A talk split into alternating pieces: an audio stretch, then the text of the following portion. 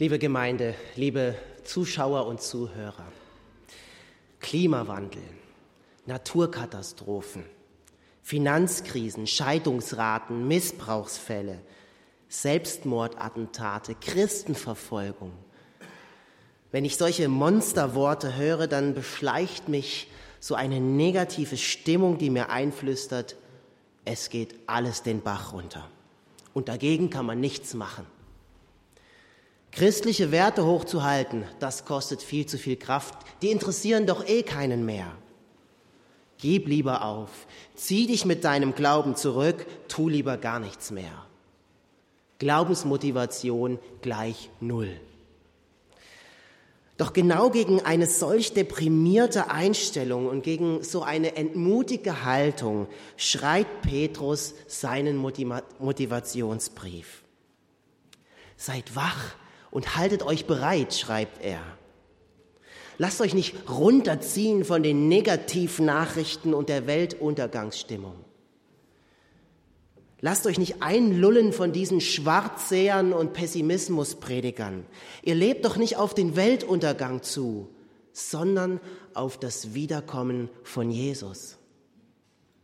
Und darum bleibt nüchtern, schreibt er. Lasst euch nicht blenden von diesen Vielversprechern, die selbst mit den besten Ideen diese Welt nicht retten können, sondern setzt eure ganze Hoffnung auf die Gnade, die Gott euch schenken wird, wenn Jesus Christus in seiner Herrlichkeit erscheint. Ja, am Ende, da rettet uns keine Partei, kein Aktionsbündnis, kein Kanzler und keine Religion. Am Ende rettet uns ganz allein die Gnade Gottes. Und wer seine Hoffnung auf was anderes setzt, der wird enttäuscht werden. Das gilt übrigens auch für jede und jeden von uns. Vor einiger Zeit habe ich eine ältere Frau besucht, eine fromme Frau, die sich wünscht zu sterben, heimzugehen. Und ausgerechnet diese Frau hat gefragt, ob es wohl reicht, um in den Himmel zu kommen?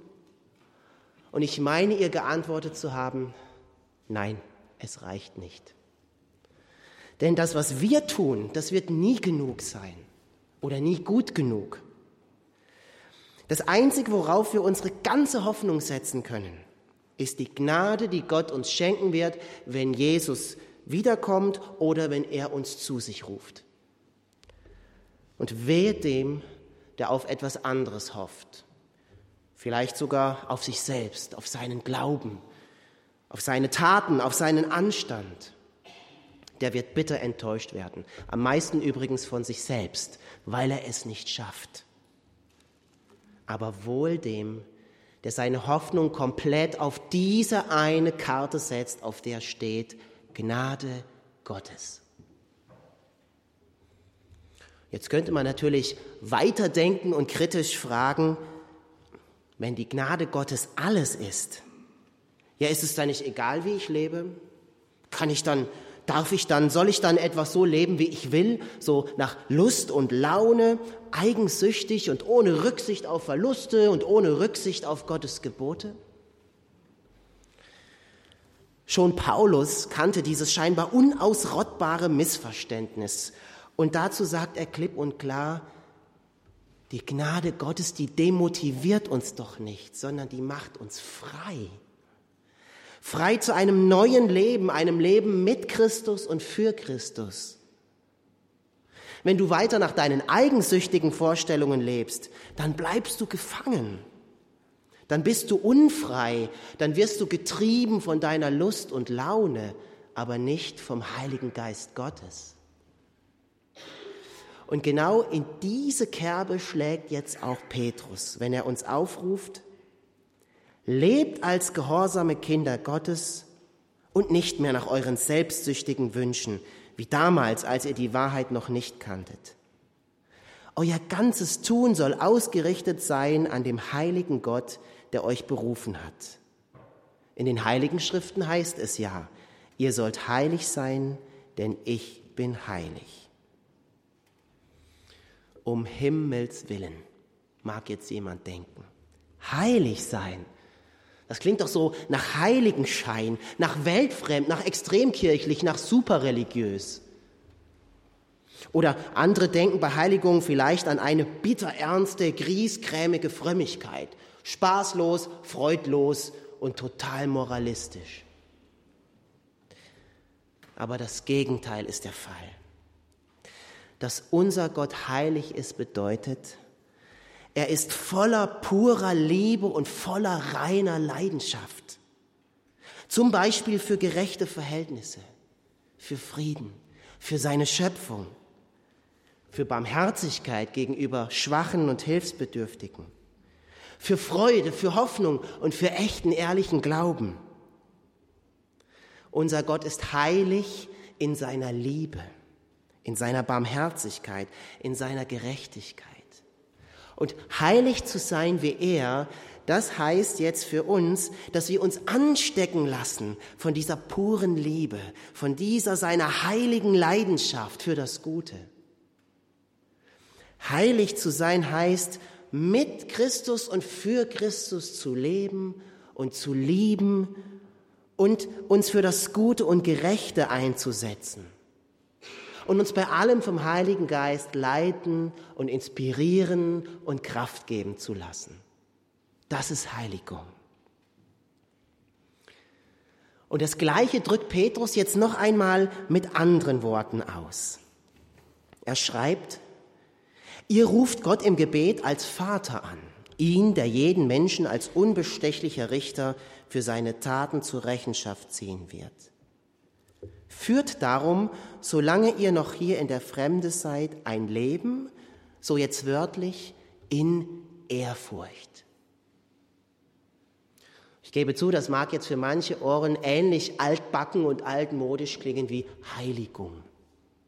Ehrfurcht vor Gott ist er out. Böse Zungen sagen ja, dass die Buchstaben für Gott G-O-T-T bedeuten guter Opa total taub. Und ich glaube, dass viele unserer Mitmenschen so oder so ähnlich denken. Ja, der alte Mann da oben, sofern es ihn überhaupt gibt, der weiß doch gar nicht, was hier unten los ist. Der kriegt doch sowieso nichts mit. Keine Ehrfurcht vor Gott. Und das, obwohl er, wie Petrus sagt, jeden Menschen als unbestechlicher Richter für seine Taten zur Rechenschaft ziehen wird. Und obwohl Ehrfurcht vor Gott eigentlich ein sehr guter Kompass für unser Leben ist. Dafür, wie wir mit unserem Geld umgehen zum Beispiel. Oder wie wir unsere Steuererklärung ausfüllen. Dafür, wie wir über andere reden oder was wir über sie schreiben dafür, was wir im Fernsehen oder im Internet anschauen oder dafür, wie wir uns an unserem Arbeitsplatz verhalten. Ich bin mir sicher, mit Gottes Furcht im Herzen fällt es zum Beispiel wesentlich schwerer, falsche Angaben zu machen oder etwas vom Eigentum der Firma mitgehen zu lassen oder über andere abzulästern, damit ich besser dastehe oder meinen Partner zu betrügen. Sie verstehen, überall ist Ehrfurcht vor unserem Gott und Vater im Himmel ein guter Ratgeber, so ein klarer Kompass, eine sichere Leitplanke im Leben. Doch jetzt kommt der Höhepunkt der Motivationsmail von Petrus. Denn jetzt geht es um den Einsatz unseres Chefs, um mal mit den Worten aus dem Anspiel zu sprechen. Es ist nämlich nicht so, liebe Gemeinde, dass Gott einfach jede Menge Einsatz und Heiligung und Ehrfurcht von uns erwartet und verlangt, sondern er setzt zuerst alles für uns ein. Ihr wisst, schreibt Petrus, um welchen Preis ihr freigekauft worden seid, damit ihr nun nicht mehr ein so sinn- und nutzloses Leben führen müsst. Nicht mit Silber und Gold seid ihr freigekauft worden, sie verlieren ihren Wert, sondern mit dem kostbaren Blut eines reinen und fehlerlosen Opferlammes, dem Blut von Christus. Im Anspiel hat der Gründer dieser Firma seinen gesamten Privatbesitz einschließlich seiner Geldanlagen in das Unternehmen investiert. Und das erscheint mir schon etwas Außerordentliches und Außergewöhnliches zu sein, wenn ich lese, was für unglaubliche Abfindungen in Millionenhöhe manche Vorstandsvorsitzende kassieren, während das Unternehmen insolvent geht. Doch Gott gibt noch viel, viel mehr. Viel mehr als der Gründer in dem Anspiel. Warum, so frage ich jetzt mal provokativ, hat unser himmlischer Chef uns eigentlich nicht einfach mit Silber und Gold oder mit einer gigantischen Geldsumme freigekauft? Warum steht in der Bibel nicht, also hat Gott die Welt geliebt, dass er 200 Billionen Euro gab, damit alle, die an ihn glauben, nicht verloren gehen? Warum nicht? Weil unser Gott nicht nur etwas gibt. Und sei es noch so viel. Gott investiert nicht nur etwas in unsere Rettung, sondern er gibt alles. So sehr hat Gott uns Menschen geliebt, dass er seinen einzigen Sohn hergab. Durch Jesus zeigt uns der Vater im Himmel, du bist mir nicht nur etwas wert, du bist mir alles wert. Du bist mir unendlich kostbar. Und darum gebe ich alles, was ich habe, für dich, für deine Freiheit, für deine Rettung, für dein ewiges Leben. Ja, Jesus hat für mich und er hat für sie bezahlt. Nicht mit Geld, sondern mit seinem eigenen Leben. Sie waren ihm wichtiger als er sich selbst. Sie bedeuten dem Sohn Gottes mehr als sein eigenes Leben. Wissen Sie eigentlich, eigentlich, wie unendlich wichtig Sie ihm sind? Und darum bitte ich Sie heute, nehmen Sie diese wunderbare Wahrheit mit Ihrer ganzen Seele auf. Atmen Sie diese Wahrheit ein, noch mehr als die Luft, die Sie zum Leben brauchen. Nehmen Sie diese überreiche Wertschätzung Gottes an, mit ganzem Herzen. Und Sie werden erleben, darin liegt immer wieder neue Motivation. Darin liegt erfülltes Leben und darin liegt ewiges Leben. Und nun, liebe Gemeinde, liebe Zuschauer und Zuhörer, haut der Apostel Petrus noch einmal einen unglaublichen Satz raus über Jesus und über sein stellvertretendes Sterben für uns. Ihn, schreibt Petrus, hatte Gott schon zu diesem Opfer bestimmt, bevor er die Welt schuf. Jetzt aber am Ende der Zeit hat er ihn euretwegen in die Welt gesandt. Das Kreuz von Jesus, seine ultimative Hingabe für uns, das war nicht Plan B.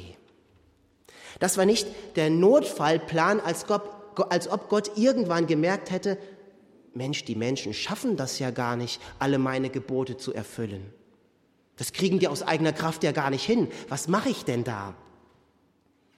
Es ist nicht so, als ob Gott irgendwann plötzlich gemerkt hätte, dass wir Menschen niemals gut genug sein würden, um zu ihm zu kommen. Und dass er dann sich entschieden hätte, okay, dann muss ich wohl Jesus schicken. Nein, das Kreuz ist Plan A. Diesen ultimativen Beweis seiner Liebe zu uns hatte Gott schon von langer Hand, oder ich muss sagen von ewiger Hand geplant. Nämlich noch bevor er unsere Welt erschuf. Da hatte er schon bei sich beschlossen, eines Tages, wenn die Zeit reif ist, dann werde ich Mensch werden und ich werde durch Jesus meinen Geschöpfen meine Liebe zeigen. Ich werde eine Liebe zeigen, die dieses Universum noch nicht gesehen hat und die es auch nie wieder sehen wird. Ich, der Ewige, werde aus Liebe sterben. Ich, der Allmächtige, werde aus Liebe ohnmächtig werden. Ich, der Erhabene, werde aus Liebe bluten und Schmerzen ertragen. Eure Schmerzen, eure Schuld eure Verzweiflung und eure Enttäuschung und Verbitterung und Herzenshärte. Alles, alles werde ich auf mich nehmen, an einem Kreuz auf einem Hügel vor Jerusalem, genannt Golgatha. Das war sein Plan. Schon immer. Und in Jesus hat er ihn vollbracht. Ein für allemal, einer für alle. Durch ihn, schreibt Petrus jetzt zum Schluss, habt ihr zum Glauben gefunden an Gott, der ihn von den Toten auferweckt und ihm göttliche Herrlichkeit gegeben hat. Darum setzt ihr nun euer Vertrauen und eure Hoffnung auf Gott. Liebe Gemeinde, liebe Zuschauer und Zuhörer, der Kreis schließt sich. Allein durch Jesus Christus und allein durch seine Gnade wird alles gut. Wir vertrauen nicht auf uns selbst, auf unsere Frömmigkeit, auf unsere Kraft, unsere Gesundheit, unser Glück oder unsere Leistung. Wir setzen unser Vertrauen und unsere Hoffnung komplett auf Gott, denn er hat Jesus auferweckt und ihn mit Herrlichkeit ausgestattet und hat uns damit bewiesen, noch nicht einmal der Tod kann einen Strich durch meine Rechnung machen. Noch nicht einmal der Tod kann meinen Heilsplan für euch verhindern. Und wenn das der Tod nicht kann, dann kann es auch nichts und niemand anderes. Gottes Gnade gewinnt und allein seine Gnade genügt. Darauf vertrauen und hoffen wir und das ist unsere Motivation für vollen Einsatz.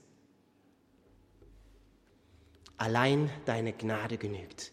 Damit wollen wir ihn jetzt auch loben.